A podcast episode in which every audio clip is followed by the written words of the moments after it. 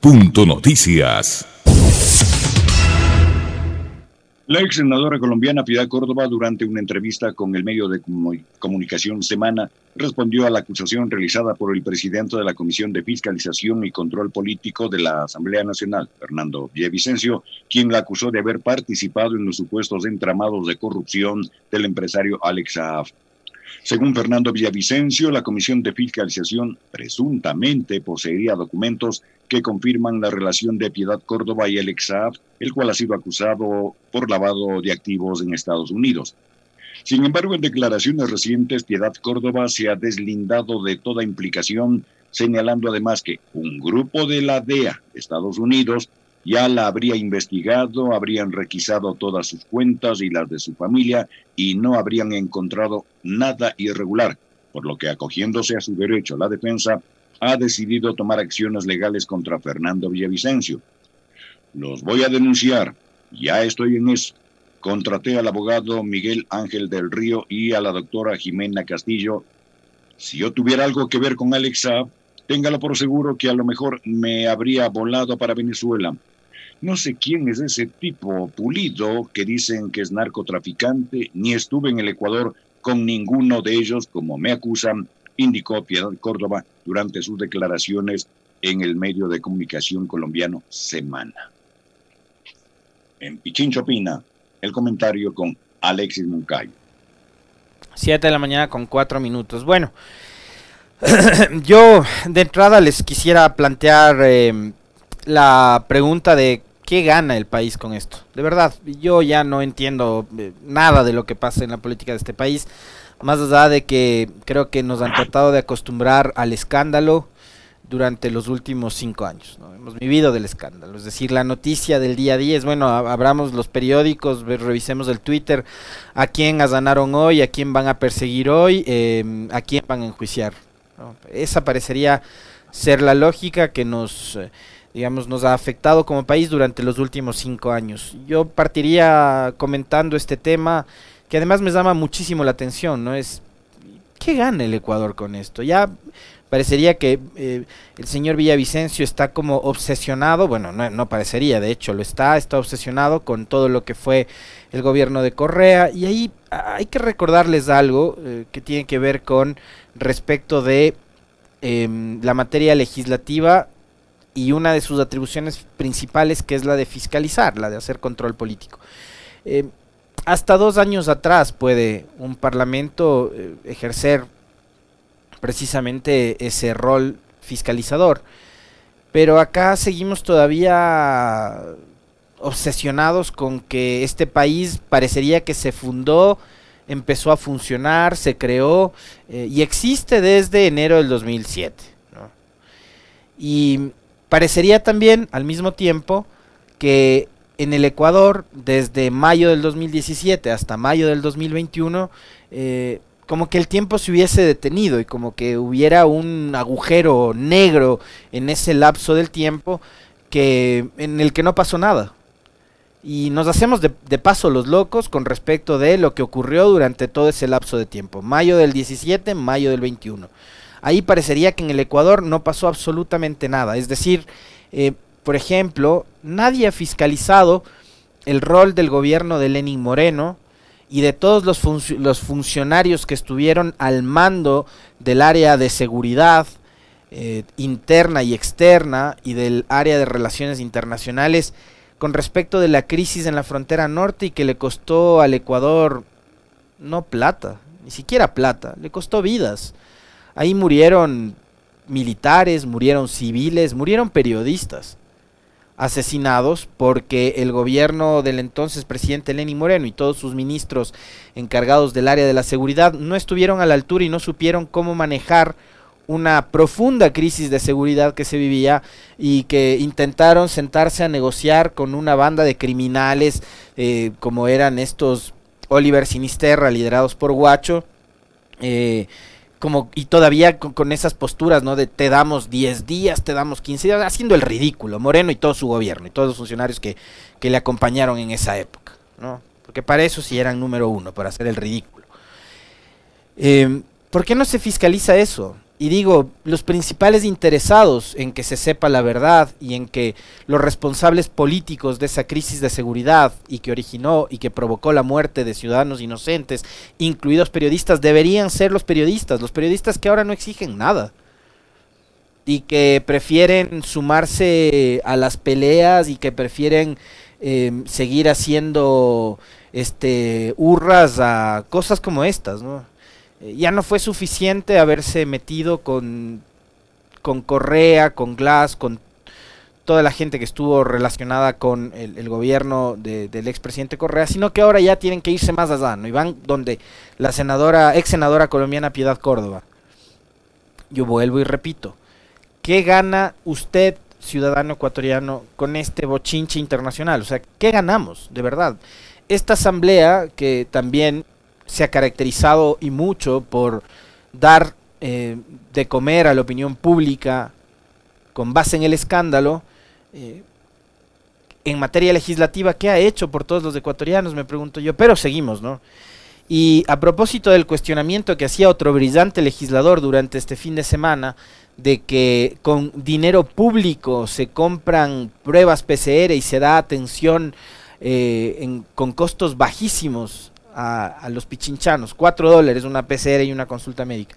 Le pregunto, eh, ¿no es también eh, aprovecharse politiqueramente eh, el viajar a Colombia con fondos públicos, además en manada, para ir a sumar a este escándalo? Me pregunto yo. Ahora, creo que esto tiene, digamos, o va a tener como resultado una cosa, nada más. O sea, porque aquí puede ir Villavicencio y dejar todos los papeles que quiera en contra de la ex senadora Córdoba, en contra de quien él quiera.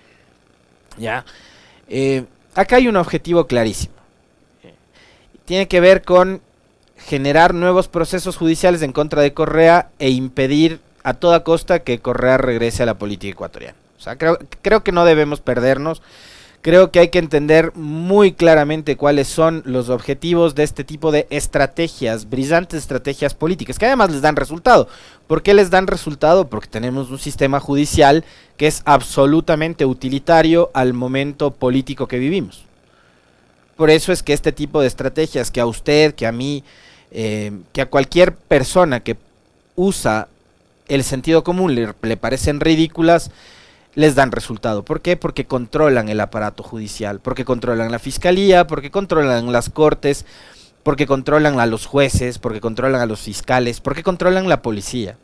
Por eso pueden eh, tener, digamos, algún tipo de em, vida estas estrategias. Lo lamentable es que, como lo hablábamos el día de ayer en la primera entrevista con la doctora Angélica Porras, mientras el Ecuador siga así, difícilmente nosotros vamos a tener un sistema judicial al que se le pueda tener el mínimo respeto. O sea, ese ideal de alcanzar un sistema judicial independiente, autónomo, ni en sueños. En el Ecuador estamos a años luz de poder llegar a un momento ideal como ese, ¿no? Es prácticamente una quimera, ¿no? Pero por lo menos sí tener por ahí algún que otro juez, algún que otro fiscal eh, que opere de manera objetiva, como esos tantos se llenan la boca hablando de objetividad al momento de hacer los análisis de los casos judiciales y demás. Pero no, esto tiene que ver simplemente con lo que les digo. O sea, resumamos el cuento de todo lo que supuestamente ha investigado el señor Villavicencio, de las horas y horas de comparecencias en la Comisión de Fiscalización, de los viajes a Colombia. Puede viajar a la China o a Marte o a Júpiter, a donde él quiera. El objetivo es sencillo. El objetivo es abrir un nuevo proceso judicial, lograr una nueva sentencia en contra de Correa, impedir que Correa regrese. Eso es todo. Y, digamos, ahí el señor Villavicencio tiene toda, todo el derecho del mundo de vivir obsesionado con quien él quiera. Em, yo hay, hay ratos que me obsesiono mucho con, con, determinado autor y me pongo a leer solo ese autor. Hay otros momentos en que me, me, obsesiono con, con, con, con, escuchar Sabina y paso oyendo todos los días Sabina. Eh, Villavicencio ha optado por obsesionarse con Correa. Entonces, su motivo de vida es Correa. Sin Correa, Villavicencio no existe necesita de Correa para vivir y para existir. Villavicencio necesita de Correa para ser alguien. Ahora, seamos también un poco críticos con Correa. Si no fuese por Correa, exactamente por lo que pasó durante su gobierno, y lo que judicialmente también se hizo en contra de Villavicencio durante su gobierno, Villavicencio no sería nadie. Y una de las cosas en las que se especializó Correa en su momento fue en convertir en mártires a personas que en la práctica no eran nadie. Hay momentos en que los políticos también crean sus propios fantasmas y sus propios monstruos, ¿no? Y acá está la prueba de eso, ¿no? Pero yo vuelvo y repito, un legislador obsesionado con Correa que eh, genera cualquier tipo de investigación para vivir del escándalo. Y ahora les voy a hablar sobre el agujero negro. Y decía, y creo que me parece además uno de los temas más importantes, tomando en cuenta que Villavicencio y los grandes medios lo han vendido a él no solo como activista político, sino también como periodista de investigación. ¿Por qué Villavicencio nunca investigó la crisis de la frontera con Colombia? ¿Por qué Villavicencio nunca investigó el desfalco de los hospitales, del reparto de los hospitales durante la crisis de la pandemia? ¿Por qué no investigó la renegociación de la deuda durante el gobierno de Moreno liderada por Richard Martínez, que hoy está disfrutando la vida como vicepresidente del Banco Interamericano de Desarrollo en Washington, ganando no menos de 30 mil dólares mensuales? ¿Dónde están las investigaciones de toda la corrupción que hubo durante el gobierno de Lenín Moreno? El otro día nomás veía un extracto de una entrevista que le hacía al socio de Villavicencio, que es Cristian Zurita, quien hizo la investigación también de los INA Papers, eh, a quien yo le preguntaba por qué en el caso de Arroz Verde, que después terminó siendo el caso Sobornos, hubo tanta agilidad, tanta velocidad, tanta rapidez para poder abrir el proceso, eh, encarcelar, enjuiciar y finalmente sentenciar. ¿Y por, qué en el caso de INA Papers no se movió un dedo por parte de la Fiscalía, más allá de simples declaraciones como la que hizo en junio, julio de este, del año pasado, la señora fiscal que dijo que tenía muchas sorpresas sobre el tema INA Papers y finalmente no hubo sorpresas? Y Cristian Zurita en esa entrevista, que no me acuerdo en qué año fue, no recuerdo si fue en el año 2019 o 2018, él dijo que era por temas políticos, que políticamente la fiscalía no estaba en condiciones de abrir una investigación en contra de Lenny Moreno, porque Lenny Moreno en ese momento era el presidente. ¿Eso qué significa? Que aquí no tenemos instituciones absolutamente independientes y autónomas y que la justicia se mueve al son que le toque el poder político y el poder económico. Así de simple y así de sencillo. Entonces, ¿por qué no se fiscaliza al gobierno de Lenny Moreno, que además de ser corrupto, fue inepto? Que además de ser corrupto, fue indolente, porque en ese gobierno en el que se repartieron eh, hospitales como parte de la cuota política que manejó María Paula Romo, para repartir en las provincias a los gobernadores, a los tenientes políticos, etcétera, etcétera, y a los asambleístas, a los que así les compraba sus votos en la asamblea, esa corrupción a este país. No le costó pues un millón de dólares, dos millones o cien mil dólares, le costó vidas.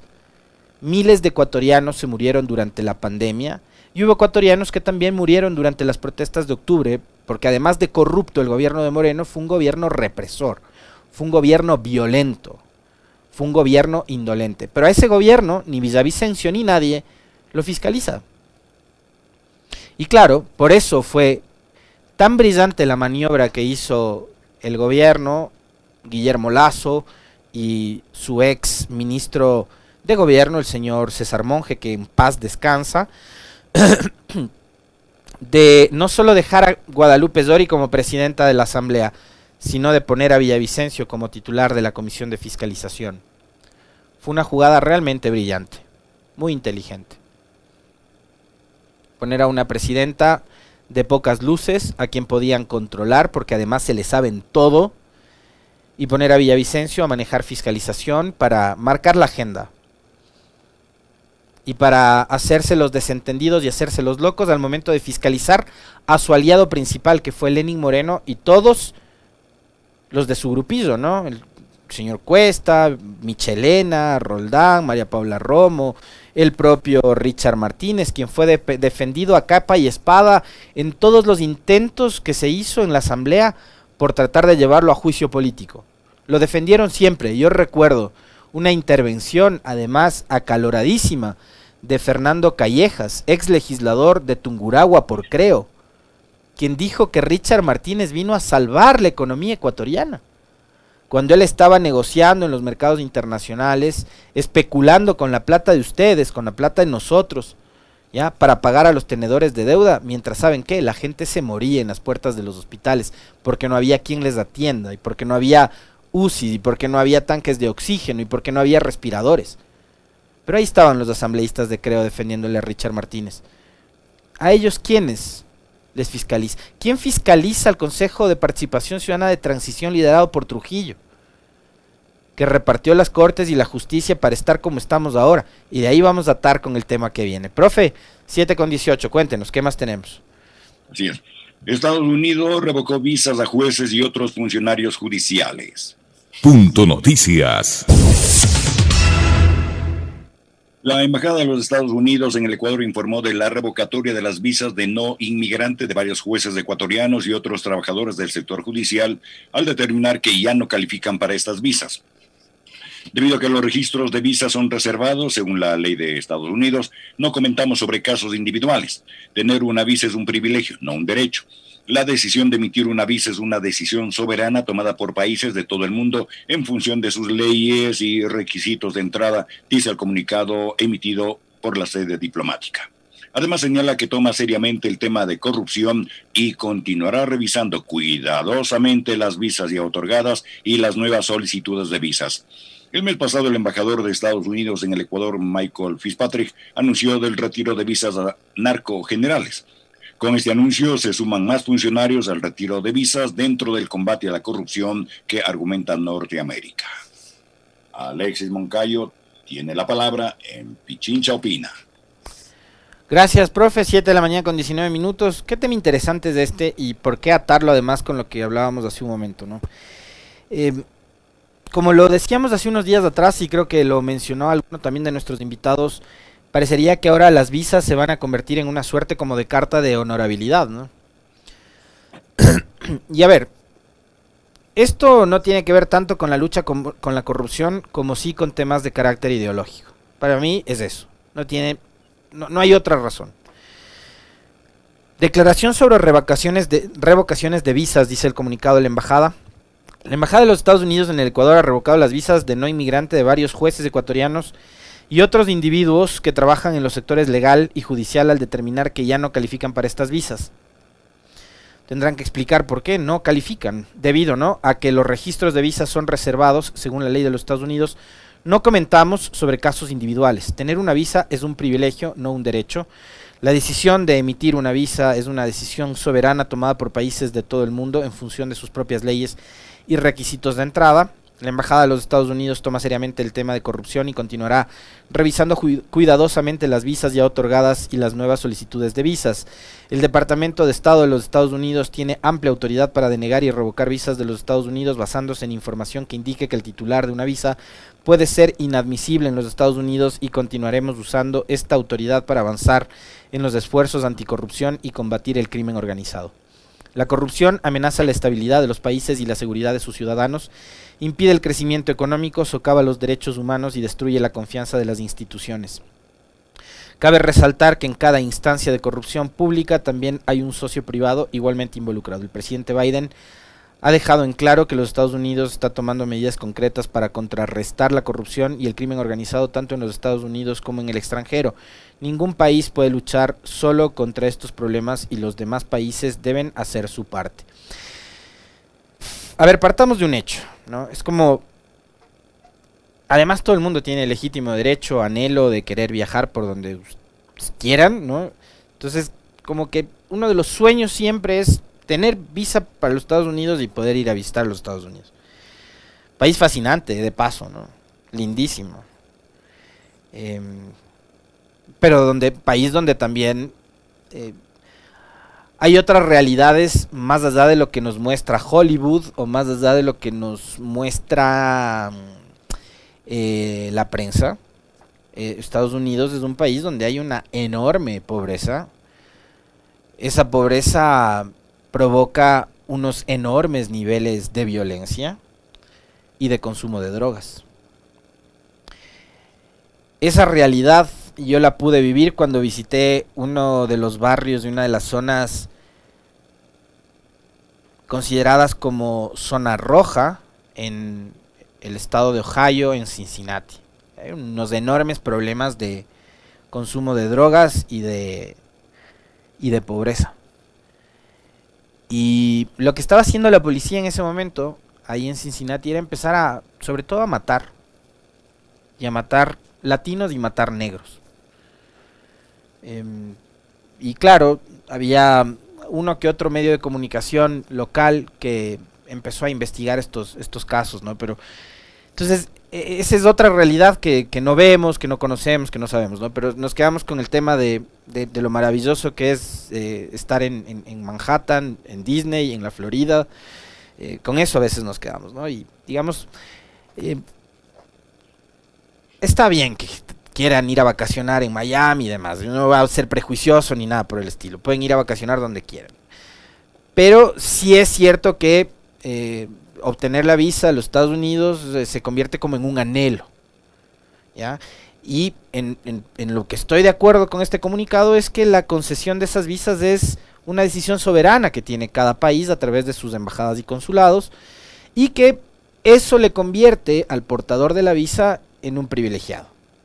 Yo en eso sí estoy totalmente de acuerdo. En lo que no estoy de acuerdo es que se lo considere al tema del visado como un derecho, como un eh, privilegio y no un derecho, porque yo sí creo y estoy convencido de que la libre movilidad humana es un derecho. Que hay que controlar esa libre movilidad es otra cosa, ahí estamos de acuerdo. Yo no me como el cuento de la famosa, eh, de que esto tiene que ver con la famosa lucha contra la corrupción. ¿Saben por qué? Y voy a ir directo al grano. ¿Ya? Porque Estados Unidos es el país que aloja a los hermanos Isaías.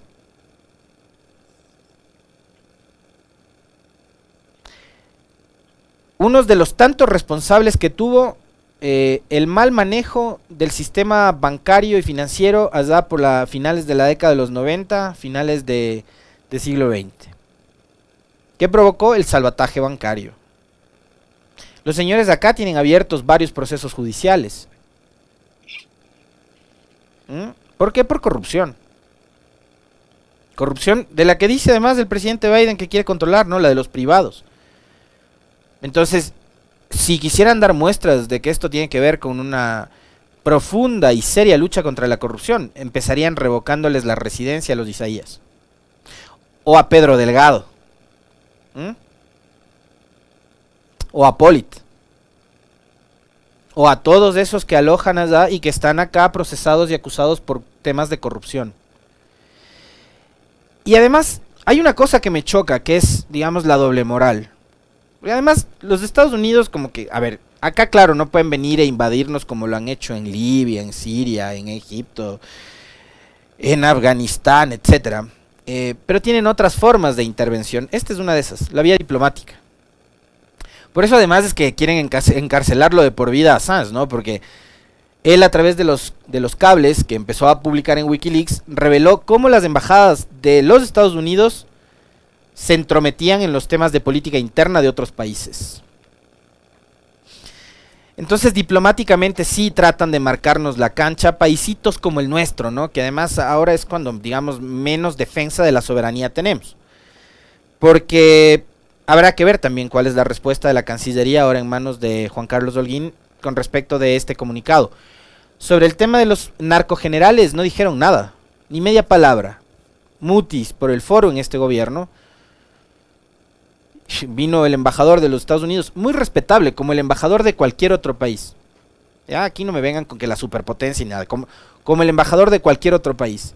Vino a hablar de que en el Ecuador hay narcogenerales y acá no tuvimos ninguna autoridad que se pare enfrente y diga, epa, vamos, embajador, un poco de respeto al país que en este momento le está acogiendo. Más bien salió la, la, comandante general a decir que tiene sus visas notarizadas y que a Dios gracias a ella no le han revocado la visa. Entonces a mí lo que sí me molesta es la doble moral, ¿no? Porque además fíjense ustedes, los Estados Unidos tuvo un evasor de impuestos como presidente. Estamos hablando del el señor Donald Trump. Un evasor de impuestos. Como presidente de los Estados Unidos. Entonces no me vengan a mí con que esto es un tema de lucha contra la corrupción. Este es un tema ideológico. Y ya van ustedes a ver después, poco a poco, eh, viendo los nombres. Uno de los que se conoció ayer es el del el doctor Jorge Acosta. ¿Y vieron el bulo que le hacían a Jorge Acosta en redes sociales ayer cuando se conoció de, de la revocatoria de su visa? ¿Vieron lo que le decía la gente en Twitter? ¿Saben qué le decían? Por correísta te quitaron la visa. ¿Qué tiene que ver eso con la lucha contra la corrupción? Si no es únicamente la animadversión que se ha generado en contra de una corriente política y obviamente esa animadversión viene calentada y viene preparada desde el norte. Estos son temas ideológicos. Yo por eso ni siquiera me doy la molestia de ir a renovar mi visa porque sé que no me, va, no me la van a dar no por corrupto, sino por temas ideológicos.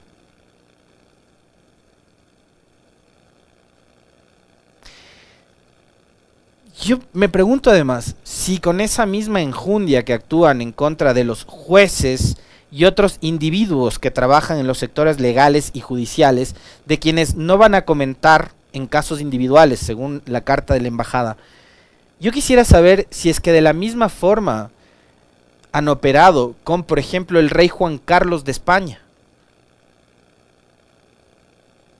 Corrupto. ¿Mm? Con varias investigaciones en su país abiertas por corrupción. Y vuelvo y repito. Yo suscribo además todo tipo de campaña de política anticorrupción. Ya, porque yo soy de los que no le ha robado un centavo a nadie. Yo suscribo todas estas campañas, discursos, etcétera, anticorrupción. ¿En qué momento les van a revocar la residencia a los Isaías? A Pedro Delgado, a Polit.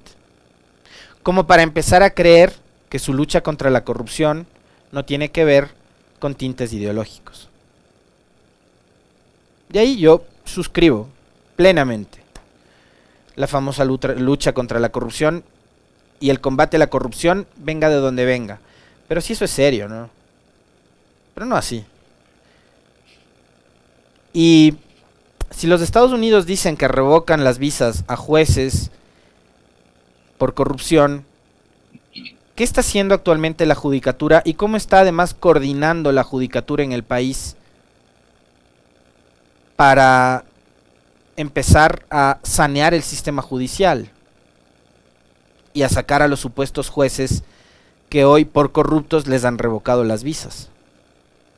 ¿O no será que esta, por ejemplo, también es una vía expedita para empezar a sacar a los jueces que fueron eh, posesionados, ubicados a través de concursos durante el gobierno de Correa y lo que quieren es ahora poner a sus jueces?